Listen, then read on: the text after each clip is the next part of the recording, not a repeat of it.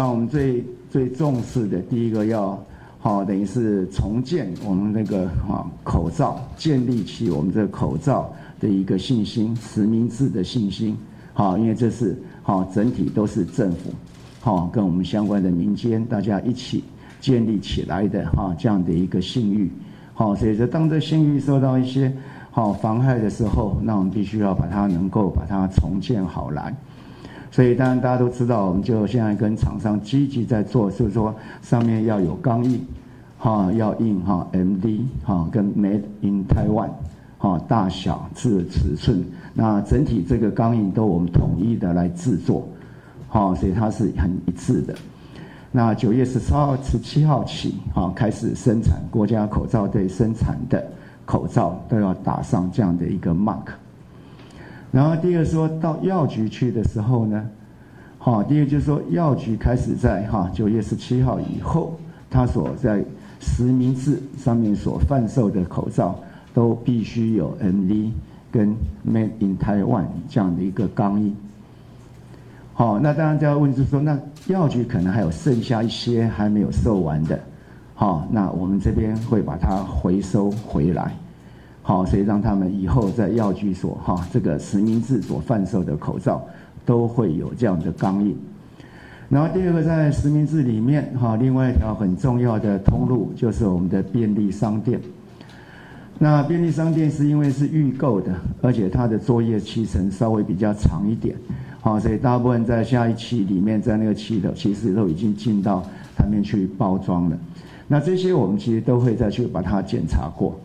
所以那个也是应该是在这个哈封闭式的这样的一个线路里面，哈理论上它应该都是安全合格的。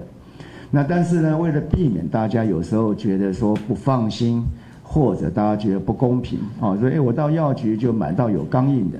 那到便利商店就买到没有没有钢印的，好，所以我们也特别就是说，在那一期的本来要去领的，好，他当然也可以去领。好是安全的、合法的，但是就是觉得，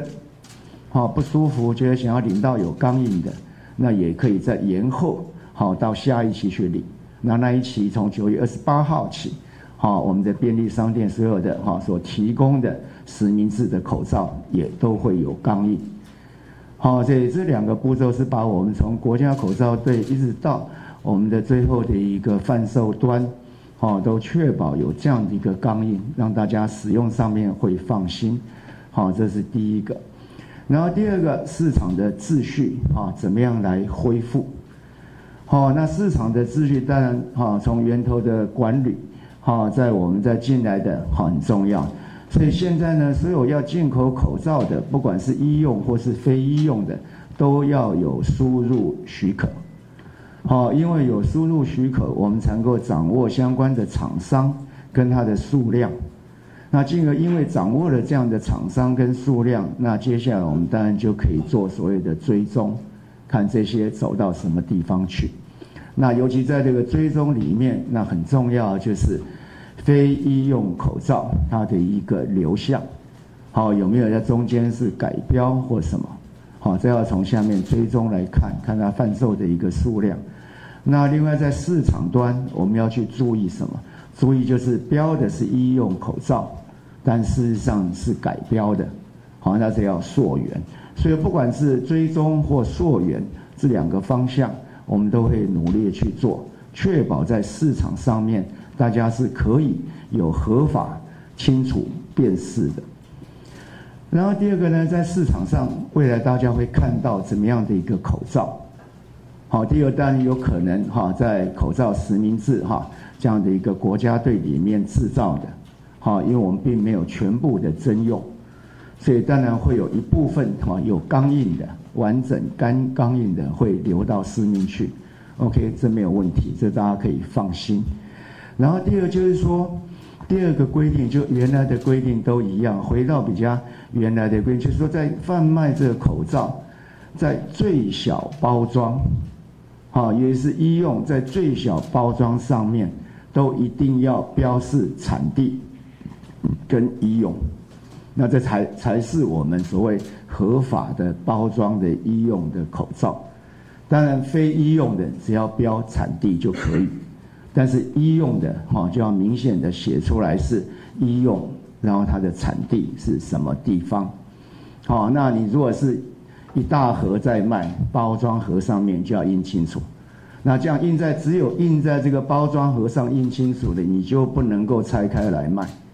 你就要一整包的卖，让我们在购买的时候就看包装看得很清楚，好，它是从什么地方来的，那到底是不是医用？然后第二个呢，我们也允许，当然说哈，没有说一大盒一大盒这样卖，那一小盒小包装也可以。但你的小包装上面就一样，要把产地标出来，也要标示医用，跟你用大包装的时候的标示的方式基本上是一样的。好，这大家也呼吁我们的消费者哈，跟国内的使用者，好在购买的时候，在实名制这个经过我们这样在整理过，哈有钢印，大家应该可以放心。在市场有钢印，大家也可以放心。但是呢，另外的。好，一般的商业行为在购买的，就把标示，好产地的标示看清楚。那把另外呢，把这个所谓医用这口罩，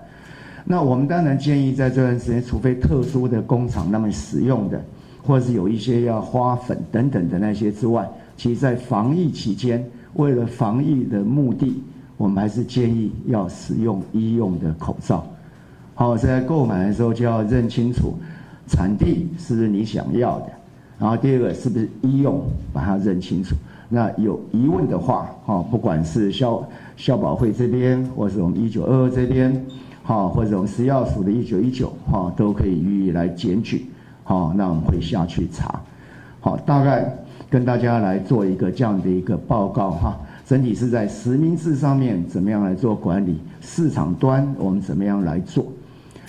那有一些人会担心，就是说药局的，我们当然都会回收了哈。那市场的哈，在市场的这些合格的口罩，哈，那尤其是那我们都是国国家队嘛哈，那做的合格的口罩，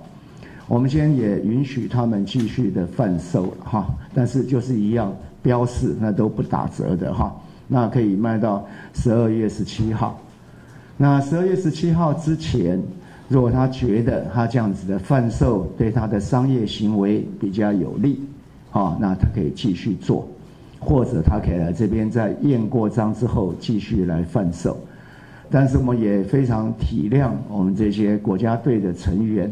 事实上，到整个这样，大家经过这几个事件之后，其实会对于相对没有钢印的口罩是相对没有信心呐，市场的竞争力也会相对的薄弱。好，那这是因为政府的一个规定，让大家在商业上面的竞争行为，好，相对的就减弱。好，所以到十二月十七号以前，如果他觉得这样在市场上不容易来贩售，那可以报请我们这边，我们会都予以征用。好，这样一方面也保证，也保障在市场里面大家比较清楚，另外也对于厂商好不至于造成太大的伤害，因为政府的一个新的规定。是他的东西是合法的，好，非法的东西我们当然不谈了哈。非法东西不但不能用，好，那当然也要罚。好，我讲的是合法的，因为政府的新的规定让它竞争力变弱，不好卖，那我会把它征用。那他自己觉得很好卖，那就继续卖。但是过了十二月十七号要继续卖，好，就要来我们这边验章。好，那以上大概这几个过去的这些这几天口罩的情况。跟未来我们想要做的，好这样的一个时程，跟大家报告一下。